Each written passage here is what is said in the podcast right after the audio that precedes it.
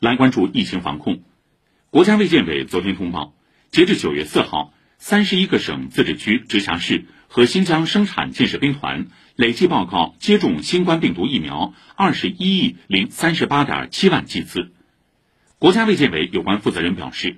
要坚决克服麻痹思想厌战情绪侥幸心理松劲儿心态筑牢外防输入内防反弹的坚实屏障坚决巩固来之不易的防控成果。